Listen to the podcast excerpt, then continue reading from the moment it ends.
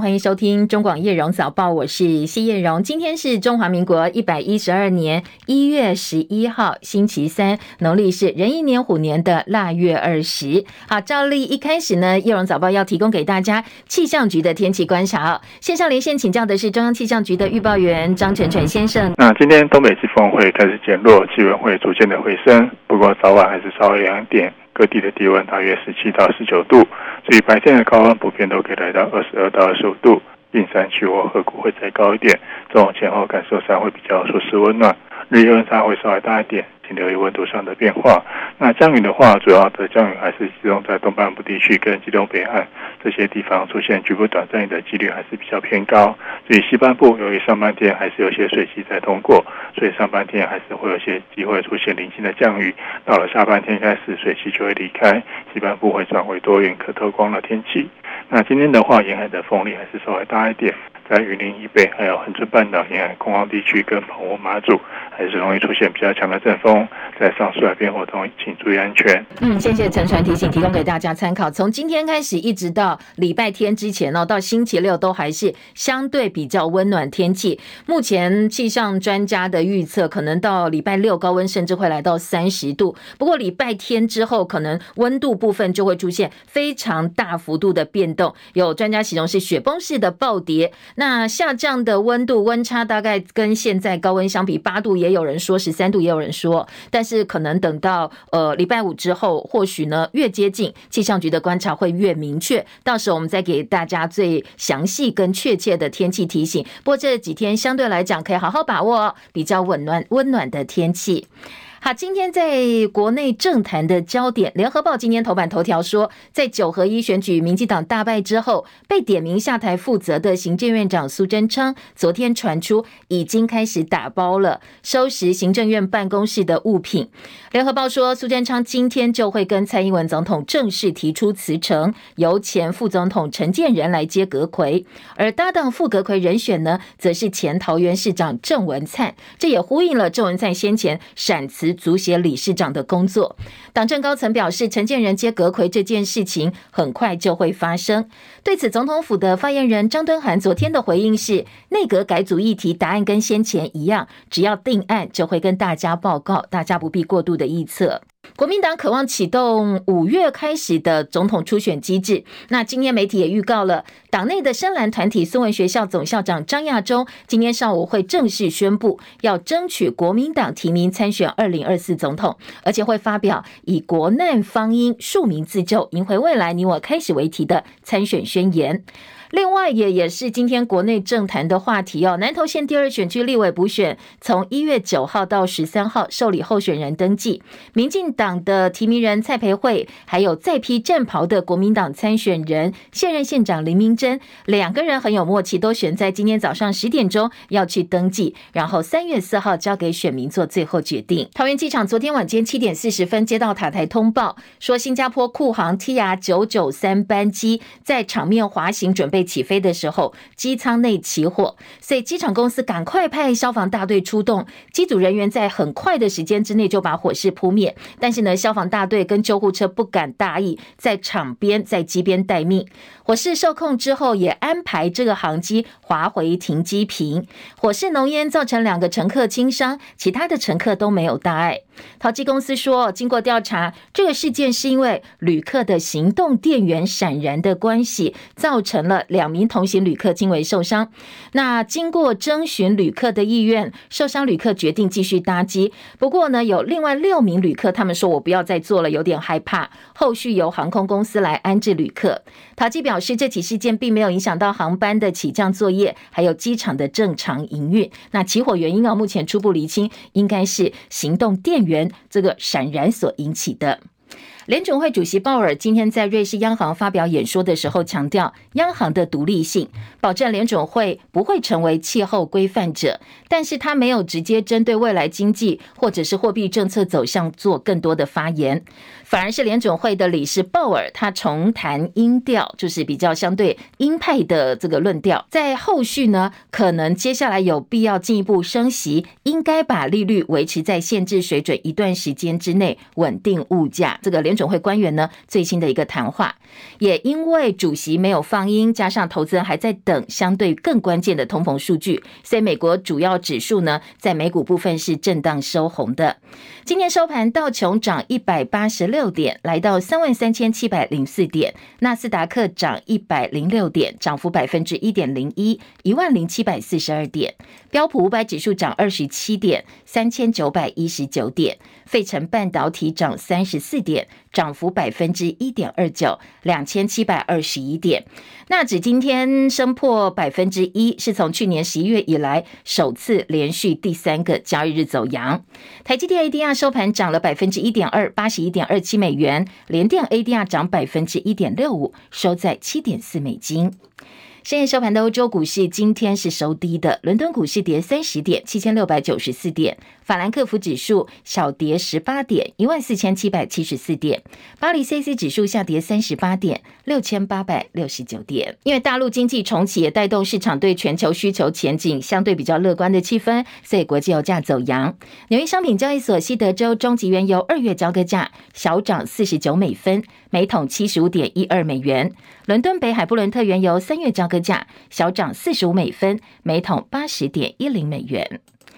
昨天台股在平盘上下震荡，盘中一度翻黑，但是呢，电子权值股维持在平盘之上，加上金融船产跌势收敛，所以收盘的时候涨了五十点七五点，收在一万四千八百零二点，成交量大概是一千七百九十六亿元。央行统计，美元指数昨天跌了百分之零点三三，主要的亚洲货币升贬互见，台币、新元以及日元是升值的，人民币跟韩元则是贬值的。虎年马上就要封关了，热钱持续涌进，所以台币汇率昨天一举突破三十点五元大关。台币汇率呢，收盘升值了五点七分，收在三十点四六三兑换一美元，连三升，写下超过一个月来的新高。总成交量十七点一八五亿美元。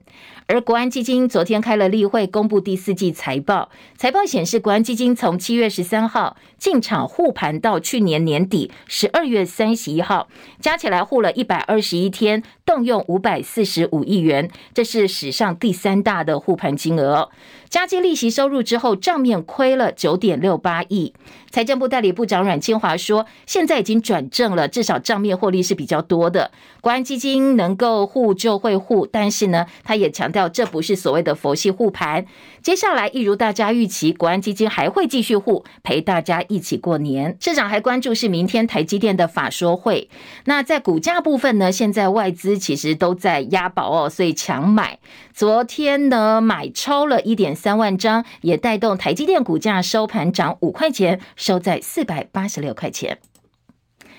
中共解放军八号到九号派了五十七架次军机扰台之后，昨天前天继续派十一架次军机、三艘次的军舰继续在台海周边活动。对于中共的军事动态，国军呢继续派军机、军舰、飞弹系统严密监控跟应处之外，也连续两天透过社群媒体表达立场抗议。昨天，国军在脸书发布图卡，内容包括请海鸥转告习近平，共机秃鹰到处飞，惹人厌。东风冲天炮乱放，惹人嫌。我国基于人道关怀，提供大陆在疫情部分必要协助，要帮助大陆民众走出疫情，这是台湾的善意。中共文攻武吓，压不倒自由民主，穷兵黩武，绝对不是大国风范。好，这是我们国军哦，连续连续两天在脸书发表相关的图卡啦，或者是文宣内容，表达立场。而大陆解放军东部战区礼拜天才在台湾海空域进行军演，昨天又发布出了一部战训 MV，那个名字叫做《我的战鹰绕着宝岛飞》。这影片呢是以解放军绕台的画面，配上一些台湾知名的景点片段，而且特别的是哦，开头结尾特别使用了一小段阿美族的老人饮酒歌。阿里山的姑娘不断回味，哦温柔恰似日月潭水，哦，太平洋的风吹拂我的银头盔，未曾饮一杯我心已沉醉。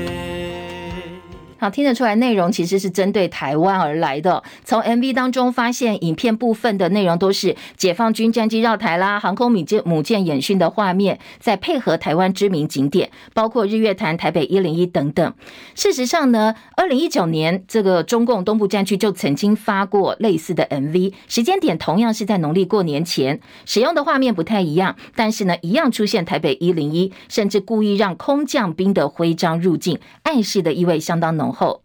大陆外交战狼代表人物之一的发言人赵立坚，昨天已经呃这个公布了新的职位。调任边界与海洋事务司的副司长，因为先前赵立坚的太太呢曾经公开抱怨疫情期间买不到退烧药，所以外界都在猜哦，他这一次职务调动跟他太太的发文有没有关系？同时，大家也在猜，诶，这个战狼代表人物被调动职务，是不是代表接下来呢，老共的战狼外交路线会有所改变？对此，大陆外交部发言人汪文斌昨天说，赵立坚是根据工作需要交流任职，强调中国外。交官对原则问题是坚决维护的。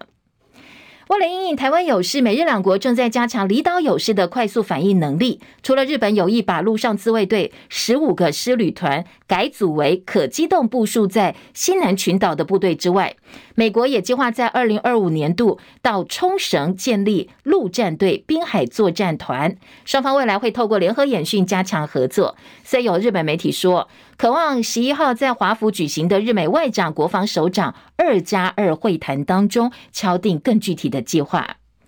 昨天早上十点半开始，有四艘航行在日本领海外侧临街区的大陆海警船，陆陆续续进入尖阁诸岛、钓鱼台列屿的海域。这也是继去年十二月二十五号之后呢，中国在今年第一次出现在钓鱼台列屿的周边。好，再来关心其他今天的国际新闻重点。首先呢，疫情部分呢，世卫组织官员警告说，最新欧米狂亚型变异病毒株在美国快速的传播。为了避免感染，他建议各国旅客在搭机的时候，特别是长途航班，赶快哦把口罩戴好戴满。齐海伦的报道。根据美国卫生官员指出，到这个月七号为止的一星期内，美国确诊案例当中有百分之二十七点六都是感染 XBB. 点一点五这种新型的变异株，而 XBB. 点一点五也是目前发现传播力最强的亚型变异株。世卫官员警告，为了避免感染，各国应该考虑建议长途航班的乘客佩戴口罩。世界卫生组织欧洲区高级紧急事务官史摩伍德指出，目前在欧洲检测发现的 XBB. 点一点五亚型变异株数量还少，但是已经发现了增加趋势。史摩伍德说，各国防疫不能只关注特定地区，而被新型变种病毒杀得措手不及，这一点至关重要。实施旅行管制措施应该要一视同仁，没有歧视。XBB. 点一点五在美国新增的病例较多，但是目前还无法预测 XBB. 点一点五是否会在全世界引发感染浪潮。专家说，现有疫苗还是可以持续预防重症、住院和死亡。统计到一月七号，全球有三十五个国家和地区监测到了 XBB. 点一点五，中国也有病例。世卫官员建议，应该针对所有从新冠病毒疾病广泛传播地区抵达的旅客，提出在长途航班等高风险环境佩戴口罩的建议。记者戚海伦报道。另外，世卫一月二十七号要开会来评估新冠肺炎到底是不是还要被视为是全球公共卫生的紧急事件。大陆疫情经过去年十二月以来快速发展，现在很多省份或大城市都说，他们第一波感染高峰已经过去了，发烧门诊就诊人数持续下降。不过呢，上海新冠急诊人数现在还在高峰的平台期。而复旦大学附属华山医院感染科主任张文宏说，大陆第二波感染高峰可能会落在今年的五月到六月之间。为了报复日韩对大陆入境旅客限制，昨天中国大陆宣布停发这两国旅客到华访问、商务旅游、就医过境，还有一般私人事务的类短期签证。这些措施会是南韩对中国大陆歧视性的入境限制，什么时候取消的情况呢？再机动性做调整。昨天本土新增确诊两万四千五百零三例，比上周二减少大概百分之零点六。中重症新增三十一例，死亡新增二十六例。境外移入呢新增五百六十例，境外移入部分写下史上新高。中央流行疫情指挥中心发言人庄仁祥说，以中国入境旅客占半数为主，估计大陆航空业者一月十一号开始会增加航线航班之后，入境的人数跟确诊人数还会再增加。而今年大陆入境旅客累计阳性率百分之十八点六。另外，大白肺台商的病毒定序已经出来了，BA. 点五，所以现在研判可能是因为太晚就医，所以造成了重症。立法院三读修正通过了平均地权条例的修法草案，炒房最重罚五千万。李仁月的报道，有关打炒房政策的平均地权条例修法草案，在立法院吵嚷多日之后，今天列为讨论事项第一案，终于完成三读。根据修法条文，明定炒作行为，假如有散布不实资讯、影响交易价格、营造热销的假象，又或者垄断转售等影响市场秩序，可以按交易的户数处罚一百万元到五千万元。限期内没有改善者，可以连续处罚。另外，司法人购买住宅用房屋采取许可制，并且限制取得后的五年内不得办理转让。但是因为强制执行、征收或者法院判决，则不在此限。内政部强调，修法的规定将不会影响业者推动都更为老重建的业务。同时，针对限制红单转让方面，修法条文也规定，预售或者新建成屋的买方，在签约之后不得转让给第三人，违反者可以处五十万到三百万元罚锾。不过，配有直系亲属或者内政部公告的特殊情况，则不在此限。中广记者李仁月在台北报道。昨天平均地权条例修正草案是三读过关了，很多中小型建商都很害怕，或者说现在都剉咧等。商总理主席呢赖正鎰昨天表示，先前政府跨部会联计七大打防措施的情况之下，现在国内的房市已经冷却下来。而这一次通过号称是史上最严苛的政策，估计很多中小型建商首当其冲，全台建商的家数会从现在一万多家对半砍，剩下大概五千家左右。还有很多房产专家表示，接下来市场会走向大者恒大、烂尾楼的案子呢，可能会层出不穷。调查员于正煌指控前新竹市长林志坚抄袭论文，而且向北院提起刑事自诉。北院今天就会开庭审理。国民党立院党团昨天透过预算提案，要求林志坚论文的指导教授国安局长陈明通必须要道歉，而且下台。不过，陈明通昨天晚上出席朝野协商的时候表示，林志坚的案子呢是冤案，所以他没有办法接受通过这样的提案。报告院长，我还是要说明一下。好，说明说明。那个林志坚这个案子，很确定是一个呃冤案，法院要开议了，所有的证据，包括郑明忠委员、温碧霞委员都看过，在这里必须说明，通过这样的东西，我没办法接受。保保留保留表决掉，好，保留哈。好，那好，那谢谢，谢谢，谢谢国安局。好，您刚听到是民进党团总召柯建铭先喊出保留啦，只要有关林志坚的预算提案都保留，到院会再来表决掉。最后会议主席立法院长游锡坤才是保留下来。而台北市议员王世坚引用新竹市政府提供的错误数字，对新竹棒球场工程弊案狂轰前新竹市长林智坚是草包干坏事。民进党新竹市党部要求党中央要开除王世坚党籍，也要求参选党主席的副总统赖清德必须对王世坚还有立委高嘉瑜等人亲痛仇快的离谱发言，希望赖清德能够表达立场。昨天王世坚说，他愿意为引用数字有误向社会大众道歉。不过他坚称林志坚是乌龙监工，是草包，他不愿意对林志坚道歉。这个数字是媒体报道、媒体引述新竹市政府发表的数字，不是 我王世坚去瞎掰他九十七点五。那他讲的这个数字之下，又加上他本人。跳出来说，他从头到尾都参与监工，我才会说这样子的监工，这叫乌龙监工啦，这叫草包啦。我这个，我跟林智坚道歉的时候，我再一次讲，这个数字，新竹市政府提供给媒体报道出来的数字，那即便不是九十七点五那么多，现在也负了八十八点三四，不是吗？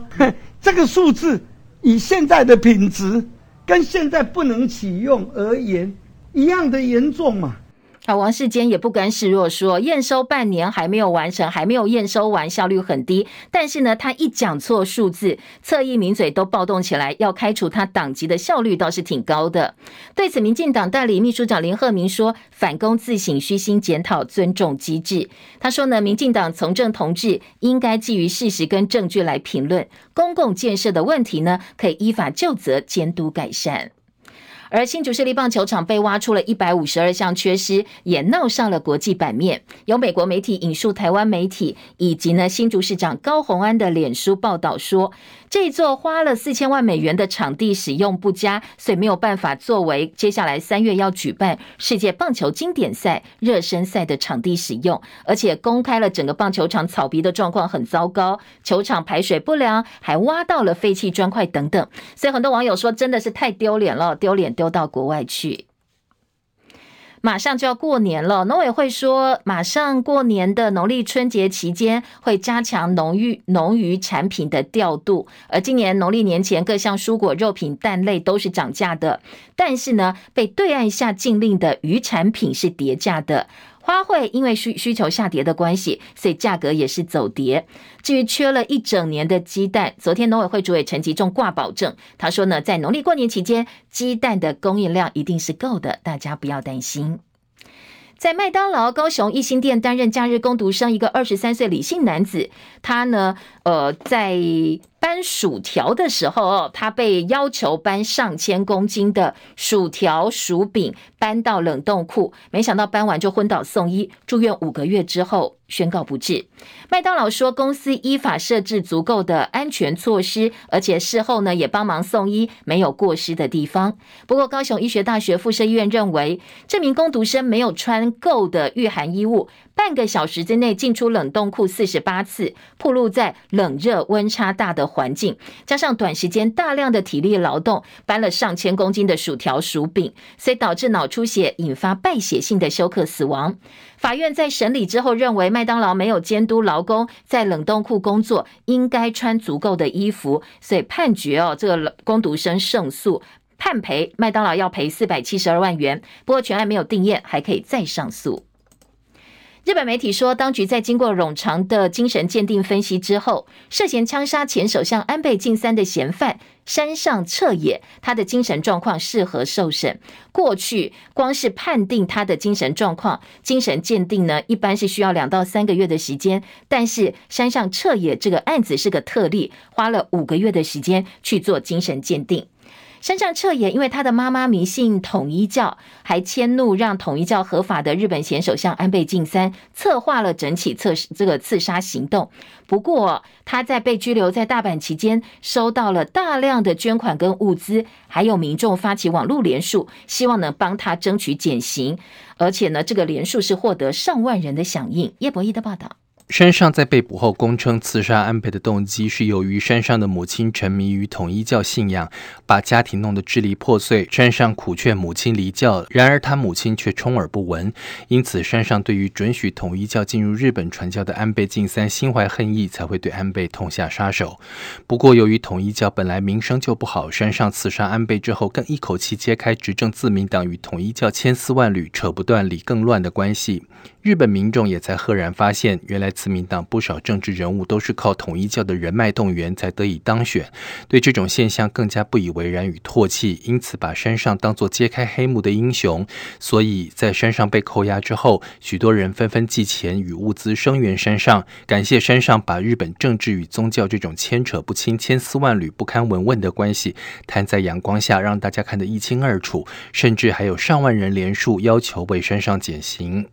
尽管如此，日本犯罪心理学家石井说：“只要用理由站得住脚，犯罪也是没办法这样的说法来合理化罪犯的犯罪行为，甚至把罪犯当成英雄，这是这是非常危险的思考方式。”中广记者叶博弈在台北报道。好，巴西选出新总统，由前总统鲁拉击败，企图连任的波索纳洛重新当选总统。没有想到呢，波索纳洛的支持者闯进国会、总统府跟联邦最高法院，大肆破坏。那在巴西当局昨天最新的说法说，现在巴西全国都已经恢复正常了，叛乱分子企图改变整个巴西现状的阴谋已经失败。好，这起暴乱呢，或者是暴动，在巴西政府鲁拉政府部分说已经平提下来了，同时呢，谴责前总统波索纳洛还有相关的支持者。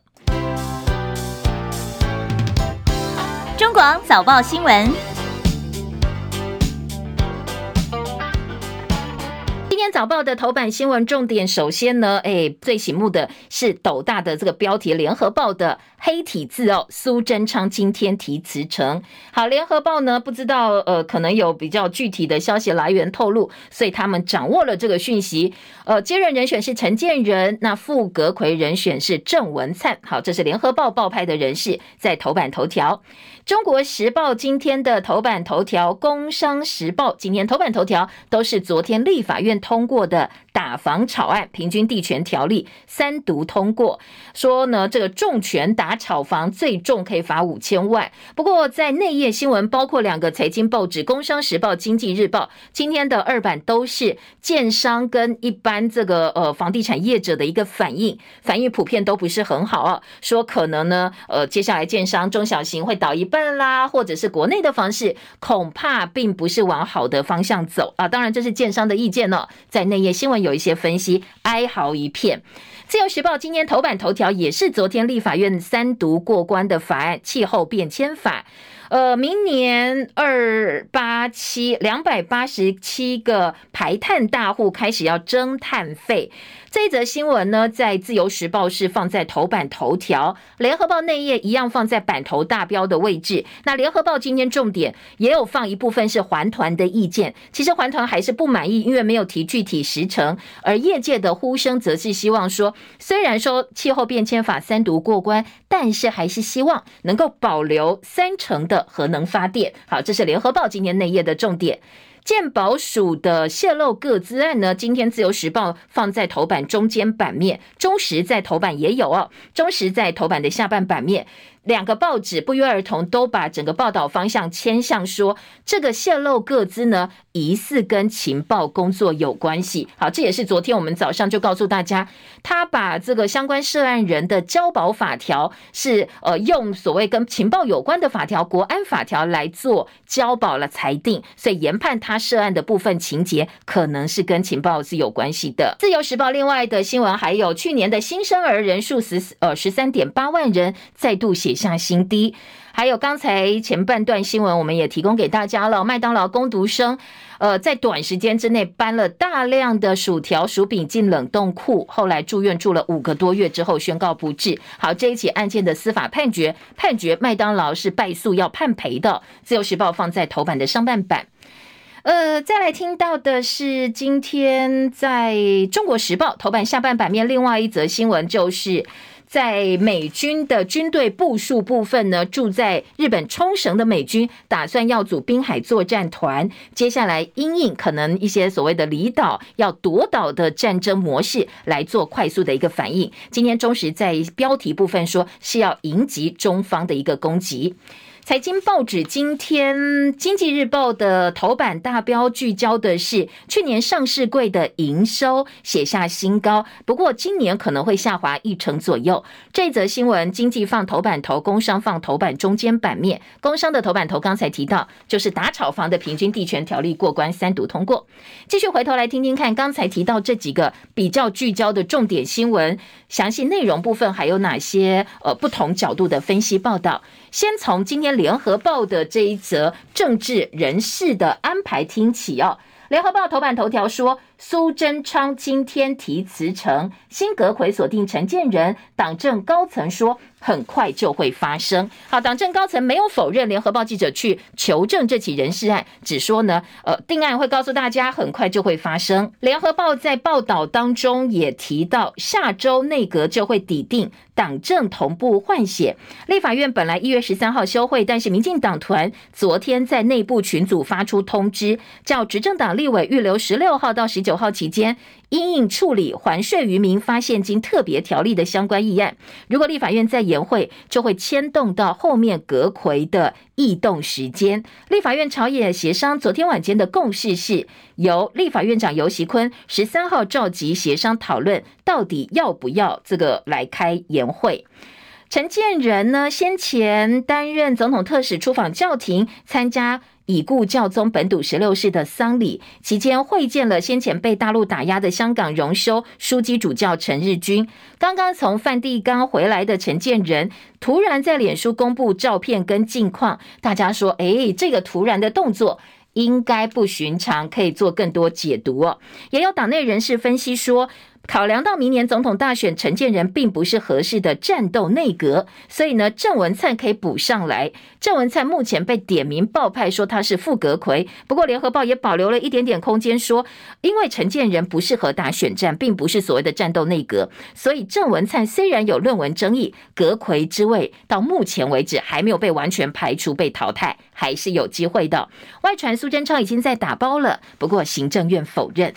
今天配合头版头条，联合报在三版跟四版，在四版大标题部分说，蔡英文不甘跛脚，陈郑配绿营忧喜参半，党内喜见苏内阁改组，但是呢很担忧，或者是对大人哥的施政还不是很有信心，说到底能不能够端出有感施政呢？这个东西是一个大问号。另外一个呢，觉得呃这个不太安心的是赖清德。今天的联合报在三版的小标还说，赖清德现在恐怕是芒刺在背。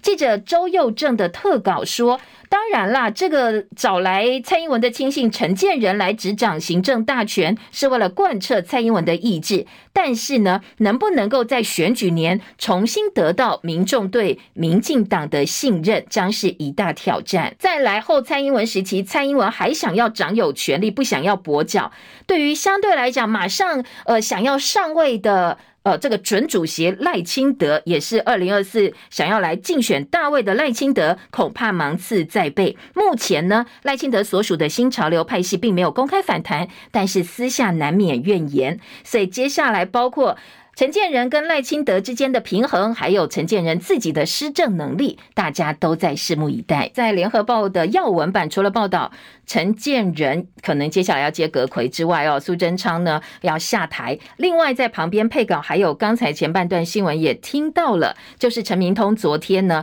呃，他公开帮林志坚案喊冤，他说这是个冤案。联合报今天在相同版面有一个配稿哦，我们补充给大家说呢，这一起案子北院今天要开庭审理，审理的是于正煌，这个说林志坚抄我论文的调查员林正煌他所提出来的刑事自诉，所以针对。这个部分，陈明通昨天晚上说这是个冤案，他没有办法接受说叫他道歉下台的提案。不过前副总统吕秀莲昨天又谈到了这个事件，他说论文事件是学术诈欺，有这样的老师才会有这样的学生，校长、教育部长其实都应该要负责任，应该当作是一个历史共业，好好好处理。他说未来的赖总统如果可以赶快延揽一些有经验的专家，研拟改革的方案，才可以挽救民进党，那为什么蔡英文还要重用陈明通当国安局长，舍不得让他下台呢？吕秀莲说，他听到绿营的说法是，中国大陆有交手经验的，在绿营方面只有陈明通。所谓的中国通，非用陈明通不可。这个理由大家能不能够接受？他说，学术诈欺不可原谅。那接下来一个国家的底蕴就要看人民的水准，看人民怎么样做反应了。好，这是吕秀莲的说法哦，因为刚好。呃，跟这个所谓陈正配是相同版面，我们先提供给大家做参考。继续来听的是另外一个今天头版占了很大篇幅的新闻，就是打炒房条例。中国时报今天的头版头条标题说，平均地权条例五重拳打炒房，违者重罚五千万，还有所谓的检举奖金机制。司法人买房子，如果有特定用途，可以跟内政部申请许可，五年之内不得移转。好，这个是中国时报。中国时报说，落实源头管理，留给自住者购买，投资客退散，房价渴望软着陆。总统还特别发文哦，在脸书发文说，这样做是为了实现平等均住的权益。好，中国时报的一个版面安排，先提供大家做参考。再来听到的是《工商时报》财经报纸版面也蛮大，《工商时报》说，平均地权条例修正案三读，争议最多的司法人购屋许可制也拍板，相关的子法呢，希望三个月内完成公告实施。好，这是今天的《工商时报》。工商时报另外呢，在小标题部分说，修法五大重点限制换约转售、重罚炒作行为，建立检举奖金制度，建立司法人购买住宅许可，还有解约申报必须要登录。好，工商时报、经济日报直接告诉你，打炒房最高罚五千万哦，平均地权条例修正三读过关。自由时报今天的内页有学者说，呃，这个建商呢参与都更分回住宅不设限炒作罚五千万，还可以连续处罚，必须许可案便捷程序七天内就会审完。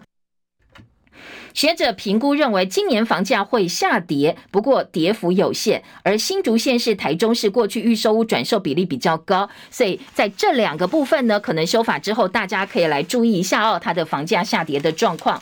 还有财经报纸内页也有很多的分析，我们提供给大家做参考。来听到的是今天的《中国时报》三版说，这是史上最严格的打房、最严苛的打房措施了。业界认为全台建商会倒一半，而且呢，工会痛批政府霸凌建商，为了选举拿房地产祭旗。专家也担心烂尾楼会层出不穷，因为接下来市场大者恒大，那撑不下去就倒了。内政部说，针对烂尾楼，我们不会袖手旁观，我们一定会。介入来处理，好，这是今天的《中国时报》三版大标题。三版呢，还有其他的新闻的分析说，司法人购物采许可制，老柯挂保证。民进党团总召柯建铭说，政策目标很清楚，就是要打炒房，而不是要引起业界恐慌。所以呢，在许可制的部分，我们会很快速让大家都可以得到想要看到的。张金鶚这个所谓的空头大师啊，正大地震系退休老师张金鶚说，国内房地产炒作很久，这个修正案本来去年四月就该通过，搞这么久，就是因为利益团体关切，现在选举选输了才来修法。不过他也认为哦，房价应该会慢慢软着陆，不动产不景气的年代来了，短则五到六年，长则跌十年，房价就是会跌，所以建商的反应才会这么大。这是呃我们的空头大师张金。金儿老师的看法，讲到建商跟这个房地产业者的一个反应呢，我们来听听看啊、今天财经报纸呢，《工商时报》二版说，二零二三今年的房市恐怕会价量同步下修一成左右。量缩价跌无可避免，而在呃这个不动产公会全联会的理事长杨玉泉的看法，政府不顾产业困境，在景气低迷的时候又推了这个法，对缺工束手无策，又砍断中小型建商的资金链，卖不掉的房子克囤房税，根本就是一种集体霸凌行为哦。他说，对建筑业者来讲。根本是雪上加霜的。好，这个是今天《工商时报》哦，引用工会的说法，赚百万要缴四十万的税，最后红单逃命潮来了。银行业也说，房市的卖压将会更大。今天在《经济日报》内页二版，则是整理出接下来房市可能会出现的六大问题。今天在呃《经济日报》整理的说，接下来恐怕中小型建商倒闭，数以万计从业人员失业，政府税收减少，产业对投资环境没信心，都更危老风险大增，购物者选择性变小，因为话语权都在大建商手里。反而来讲呢，消费者或你想要买房子，你的话语权就变得没有办法这么多了。所以认为这个法律上路之后，将会是各方都输的苦果。违法交易预售屋要课税，房市但远雄接下来要卖地了。这是经济日报。至于一般民众的反应呢？联合报三版也说，重罚炒房，民众是有点观望的，因为还没有感受到，呃，这个房价降下来，还没有感受到降温。法令在房价居高不下的情况之下，就算再严格，如果没有执行力的话，就怕最后打的不是投资客，而是我想要换房子，反而呢现在被扒一层皮了，说可能惩罚到换屋族，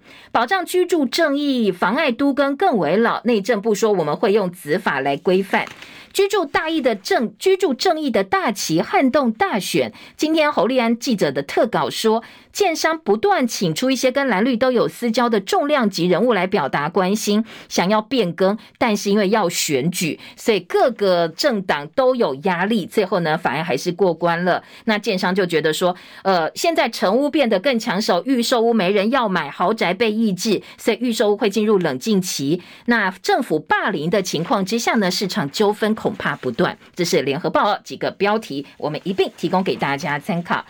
在税收的部分呢，今天联合报则是在二版说，去年的税收超征四千九百五十亿元，总税收破三兆两千亿。好，四千九百五十亿比先前预告四千五百亿更多，但是红包不会变哦，还是六千块，没有增加钱。还税于民大苏苏贞昌说，其实他跟小苏苏建荣的说法没有什么不一样。蓝绿立委都说，呃，不是假议题了哦，这个是真的议题。好，还税于民呢，几个重。重点就是国民党争取农历年前要发现金，主张延会。但是昨天有一个最新的进展，是行政院十二号院会要提相关条例的草案，现在党团内部群组叫大家预留时间，所以今天联合报说，哎，看起来农历年前拿到钱似乎并没有绝望哦，还是有机会的。至于到底这个普发现金是不是呃假议题，该不该留下来还债？今天早报蓝绿立委或者是。呃，这个在野党、民众党都有不同的看法。除了平均地权条例的三读之外呢，《自由时报》今天头版头条说，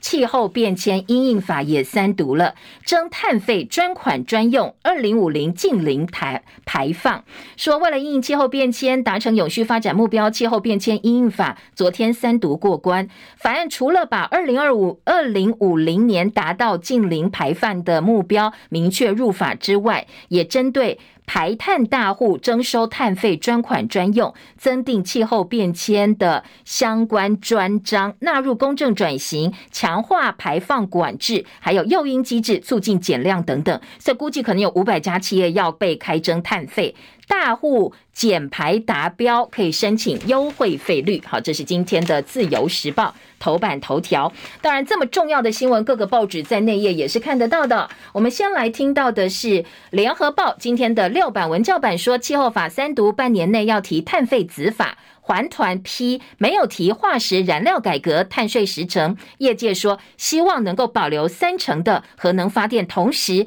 允许一些呃有能力的企业自己去建小型的核电厂。大家对于供电还是没有信心的。中国时报则说。呃，在碳费纳温管基金专用的情况之下，气候公民诉讼条款并没有入法。那环团质疑我们的减碳决心到底在哪里，并没有充分的监督手段。所以呢，气候公民诉讼条款被执政党立委否决之后，大家就开始怀疑了。如果你执政党有信心或者有决心，干嘛要否决呢？今天的中国时报把明年两百八十七排碳大户开征碳费，以及环团质疑政府减碳决心。并排在头版的位置，中时的五版，另外还有说。超征税收补贴，四月电价只会涨产业。国际燃料狂飙，所以呢，在价格上涨的情况之下，台电卖越多亏越多，两年加起来可能亏达五千四百亿。夏季尖峰用电又成长百万千瓦，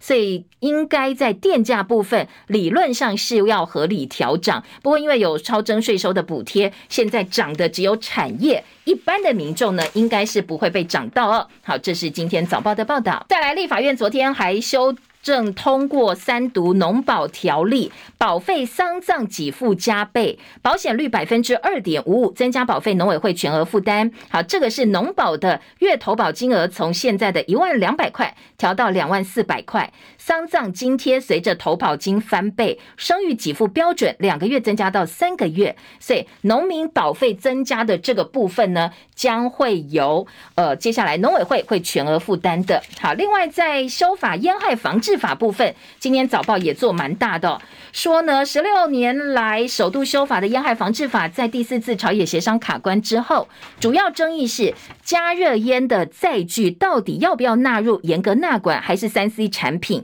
交由经济部去看。在立法院的部分，国建署官员跟立委僵持不下，昨天朝野协商五个小时讨论之后，保留本来三十多项条文达成了共识。包括加热烟跟载具通通纳管，吸烟年龄提高到二十岁，校园全面禁烟，而且烟盒的警示文呢，从百分之三十五要增加到百分之五十。这个部分还没有三读通过，只是大家达成共识，希望礼拜五能够三读过关。